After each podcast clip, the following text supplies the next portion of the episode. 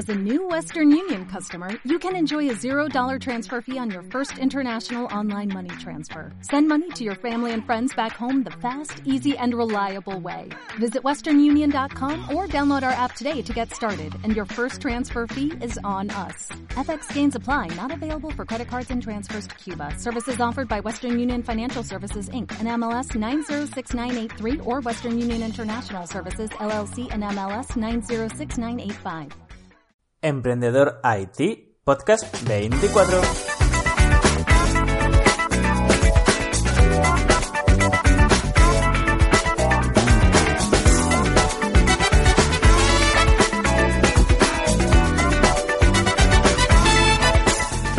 Hola a todos, bienvenidos a un podcast más a Emprendedor IT, el podcast sobre emprendedores y tecnología. Soy Luis Peris, emprendedor y consultor tecnológico y podéis saber más sobre mí en luisperis.com. Dicho esto, recordad que ya emitimos de lunes a viernes, los lunes con consejos para emprendedores, los martes hablaremos sobre Wilux, mi startup, los miércoles hablaremos sobre informática, como hoy. Jueves, una idea de negocio y viernes haremos un monográfico de las últimas tendencias o tendremos una entrevista con algún emprendedor o emprendedora. Pero bueno, hoy es miércoles, por lo tanto nos toca hablar sobre algo relacionado con la informática. ¿Y de qué vamos a hablar en esta ocasión? Pues ya lo sabéis, seguro que habéis visto el título antes de comenzar a escuchar este podcast. Pues sí, vamos a hablar sobre los VPS y si vale la pena realmente contratarlo. Pero bueno, sé, por lo que me habéis comentado, que no todos los que me escucháis sois expertos en tecnología y que queréis aprender poco a poco. Así pues, antes de ver si vale la pena un VPS, vamos a ver qué es realmente. Pues bueno, un VPS viene del inglés y quiere decir Virtual Private Server que para, que para que lo podamos entender, es como si fuera un servidor físico de los que podemos tocar, que está en un data center, pero totalmente virtual, virtualizado, para entenderlo. Para nosotros es muy simple, simplemente tenemos que ir a una página web, a un proveedor y contratarlo como si fuera un hosting. La gran diferencia, la gran diferencia con un hosting es que podemos elegir cuánta memoria RAM queremos, cuánto disco duro queremos y cuántos procesadores queremos. Muy, muy, muy chulo. Además, podemos instalarle, atención, el sistema operativo que queramos. Es, fijaros que no tiene nada que ver con un hosting. Esto es un ordenador para nosotros que lo alquilamos mes a mes. Y podemos elegir hasta el sistema operativo que tiene. En un hosting tú no sabes ni en qué sistema operativo está funcionando. Además, pero es que además de poder instalar el sistema operativo que queramos, le podemos instalar los programas que queramos. Incluso el Buscaminas, ¿sabes? O sea, si quieres hacer la prueba podéis instalar el Buscaminas para que lo entendamos. Entonces, ¿Cuál es la diferencia entre un servidor y un VPS, que es un servidor virtual? Pues bueno, tiene unas ventajas y unas desventajas. Es un poquito diferente, no hay uno que sea mejor o otro peor. La principal desventaja es que suele tener muchos menos recursos. Por ejemplo, para que lo entendamos, un servidor normal puede tener 30 GB de RAM, mientras uno virtual suele tener unos 2, 3, 8 GB de RAM. No suele tener nunca los mismos recursos. Pero a cambio tiene muchísimas ventajas. Para empezar, eh, los discos duros suelen estar en RAID. Esto quiere decir que en un servidor físico, como es físico, pues tiene uno o dos discos duros. Pero ¿qué pasa si, si, se rompe ese disco duro? Pues bueno, como es un, como tú has contratado un servidor físico, eh, sí, la empresa te lo cambia, te lo cambia por otro, pero pierdes todos los datos, porque no es un hosting que ellos tienen que hacer copias de seguridad. Ahí te apañas tú. En cambio, con un servidor virtual, eh, tienen, eh, como está todo virtualizado, está todo clonado, por decirlo de alguna forma, en muchos discos duros, y si se rompe un disco duro no pasa nada. Eh, otra cosa interesante es que tienen 100 megabytes simétricos. Es que esto es muchísimo, esto es mucho, en serio. Pero es que además, lo mejor de todo esto es que un VPS cuesta desde 3 euros al mes, 20 veces menos de lo que cuesta un servidor físico. Y podéis decir, claro Luis, pero tiene menos recursos. Es verdad, pero es que no necesitamos tantos recursos. Ya con un VPS podemos hacer maravillas. Y de hecho, vamos a ver todo lo que podemos hacer con un VPS. Para empezar, una de las, eh, una de las razones por la cual empecé a estudiar lo que era un VPS, me empezó a gustar y, y empecé a controlarlo fue para aprender Linux. Esto hablo de hace muchísimos años. Es decir, un VPS nos puede servir para aprender Linux. Aquí ya sé que los Linuxeros me vais a matar y me vais a decir, pero Luis, lo mejor para aprender Linux es meterlo en tu ordenador, así vas a aprender seguro. Es cierto, pero hay mucha gente que tiene miedo a meter Linux en su ordenador, aunque sea en una partición y pueda seguir teniendo Windows, a lo mejor se lo carga o tiene miedo de borrar algo que no es. En cambio, en un VPS podemos elegir el sistema operativo que nosotros queramos, pero que nosotros queramos, y, ya está, y vamos, vamos probándolo por consola, vamos probando todos los comandos, vamos aprendiendo a instalar un FTP, vamos a aprender a instalar Apache, vamos a ir aprendiendo a instalar cositas. ¿Y qué pasa si nos cargamos eh, un fichero que es fundamental, desconfiguramos eh, la, red interna de las IPs? ¿Qué, ¿Qué pasa si nos cargamos el VPS entero? No pasa nada. Desde nuestro panel de control simplemente presionamos el botón de instalar de nuevo, se borrará todo y se volverá a instalar el sistema operativo que queramos. Es decir, con un botón en 10 segundos se habrá borrado todo y se habrá vuelto a instalar. Es una auténtica pasada. Además, no tenemos que pagar nada más, solo los 3 euros al mes por los que estaremos pagando nuestro VPS. Así pues, aquí tenemos eh, un primer ejemplo de para qué podemos usar un VPS, es para aprender Linux, para iniciarnos en el mundo Linux. Bueno, algo más divertido, que lo de aprender Linux está bien, pero aquí la gente quiere algo más divertido. Otra cosa para la que podemos usar un VPS es, atención, para un escritorio remoto, ¿vale? O sea, podemos tener nuestro ordenador, abrir una aplicación y que se ejecute un escritorio remoto que esté en nuestro servidor.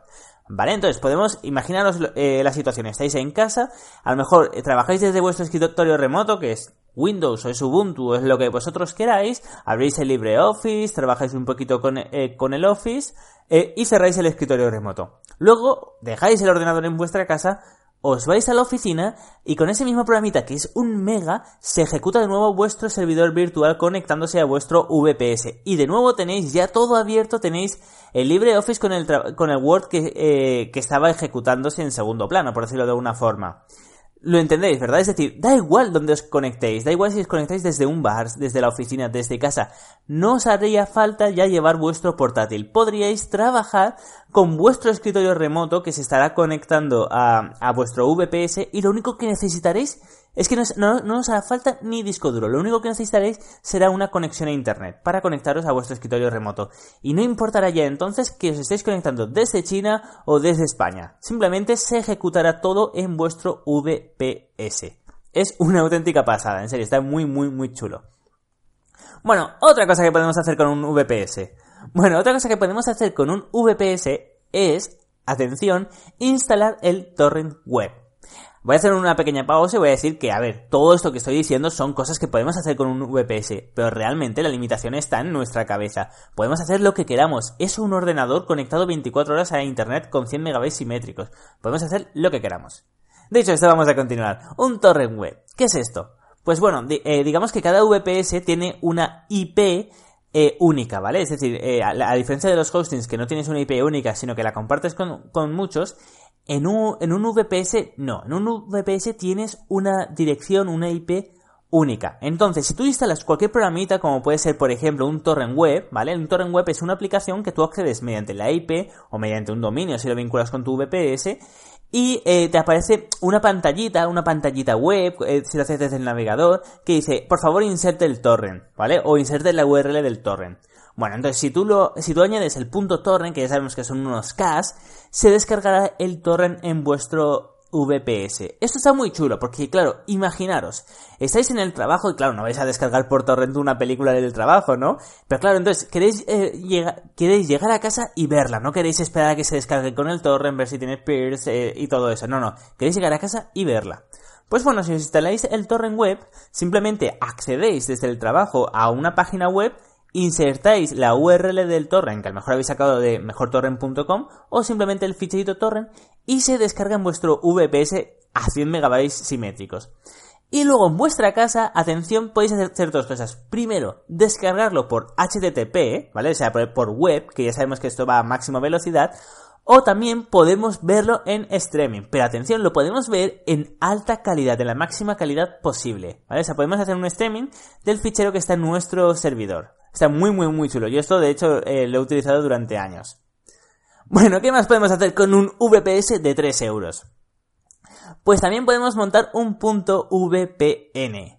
¿Y qué es esto de un VPN? Pues bueno, para comprender lo que es un VPN tenemos que comprender algo. Tenemos que comprender que conectarnos a wifi eh, gratuitos, como puede ser eh, los de la calle, lo de los bares, lo de los hoteles, los aeropuertos, es muy, muy peligroso. ¿Por qué?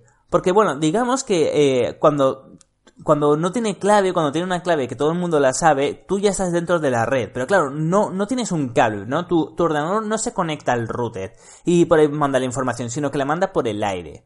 Entonces, si hay una persona que tiene un programita, por ejemplo, un programita llamado Wires Hack, puede ver todas las contraseñas que estás eh, mandando. Por ejemplo, cuando te conectas a Gmail, puede ver todas las páginas que estás visitando, puede ver todo lo que hagas. Entonces es muy peligroso y por eso siempre se dice que nunca te conectes a un wifi gratuito. Dicho esto, ¿qué podemos hacer si sí o sí eh, nos tenemos que conectar? A lo mejor estamos en el aeropuerto en Francia, esperando nuestro avión que nos va a llevar a, Canadá o a España, donde sea, y nos queremos conectar. ¿Qué podemos hacer? Otra cosa que yo también he hecho. Pues bueno, podemos crear un punto VPN, que es que en definitiva lo que hace es que coge nuestro ordenador, se conecta, bueno, encripta toda la información cuando queremos ver a una, cuando queremos visitar una página web, encripta la información, la manda a nuestro VPS encriptada, nuestro VPS visita esa página web, eh, nos recupera la información y nos vuelve a mandar encriptada. Para que lo entendáis, para nosotros es totalmente transparente. Simplemente ejecutamos una aplicación que se conecta a nuestro VPS y bueno, nosotros abrimos el Firefox, el Chrome, el Opera o el navegador que queramos, podemos conectarnos sin ningún problema. Para nosotros es totalmente transparente, pero en cambio todos los datos se nos mandan cifrados gracias a nuestro VPS. Eso es una forma de, por lo menos, estar un poquito más seguro. Y también lo podemos hacer con nuestro VPS de 3 euros. ¿Qué podemos hacer más? Pues es que bueno, aquí está, aquí está el límite en vuestra imaginación. Podemos hacer lo que vosotros queráis. Podemos montar una página web. El LAMP, eh, lo, el LAMP, para quien no lo sepa, es Linux, Apache, MySQL y PHP, ¿vale? Pues el LAMP se instala en menos de 5 minutos. De hecho, ayer lo instalé en un VPS nuevo y tardé eh, un minuto 20 segundos. O sea, rapidísimo. Pero es que no solo podemos tener una página web. Para que lo entendáis, un VPS de 3 euros puede mantener entre 30 y 35 páginas web sin inmutarse, sin moverse casi, ¿vale? No va a ir más lento porque tengamos 30 o 35 páginas web. Ojo, otra cosa es que cada una de esas páginas web tenga miles o millones de visitas al día, eso ya es otra cosa. Pero si tenemos clientes que son restaurantes, que son ferreterías, que son tiendas de barrio, podéis meter 100 páginas web y es que vuestro VPS no se va a quejar, va a ir igual de rápido, ¿vale? Entonces también podemos montar páginas web. Para que, para que entendáis lo potente que es, os voy a comentar que yo tenía una página web que más o menos, ¿vale? Más o menos eh, todos los meses recibía 10 millones de peticiones, incluyendo sobre todo muchísimas imágenes y vídeos.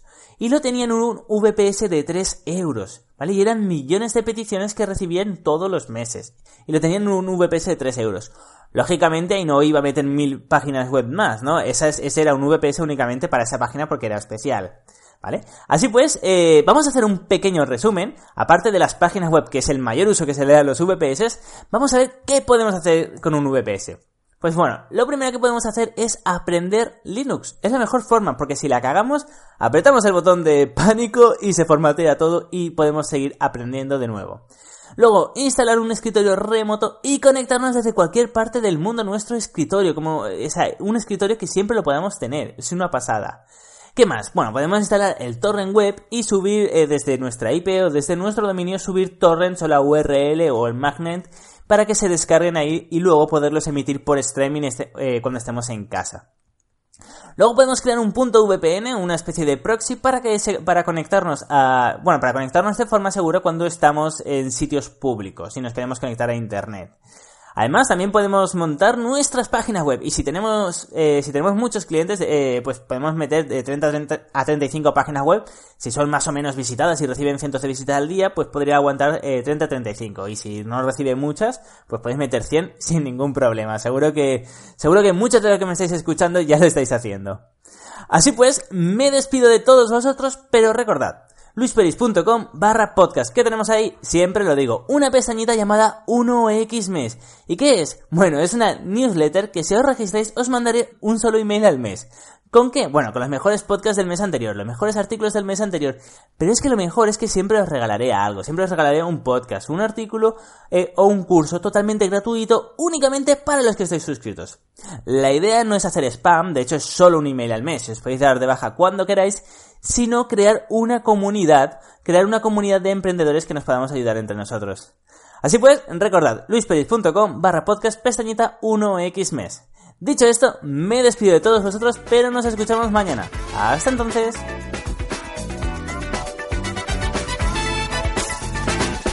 Como nuevo cliente de Western Union, puedes disfrutar de una tarifa de envío de 0 dólares en tu primera transferencia internacional de dinero en línea. Envía dinero a los tuyos en casa de manera rápida, fácil y conveniente. Visita westernunion.com o descarga nuestra app hoy mismo y tu primera tarifa de envío corre por nuestra cuenta. Aplican ganancias por cambio de moneda. No disponible para tarjetas de crédito y envíos a Cuba. Servicios proporcionados por Western Union Financial Services Inc. NMLS 906983 o Western Union International Services LLS NMLS 906985.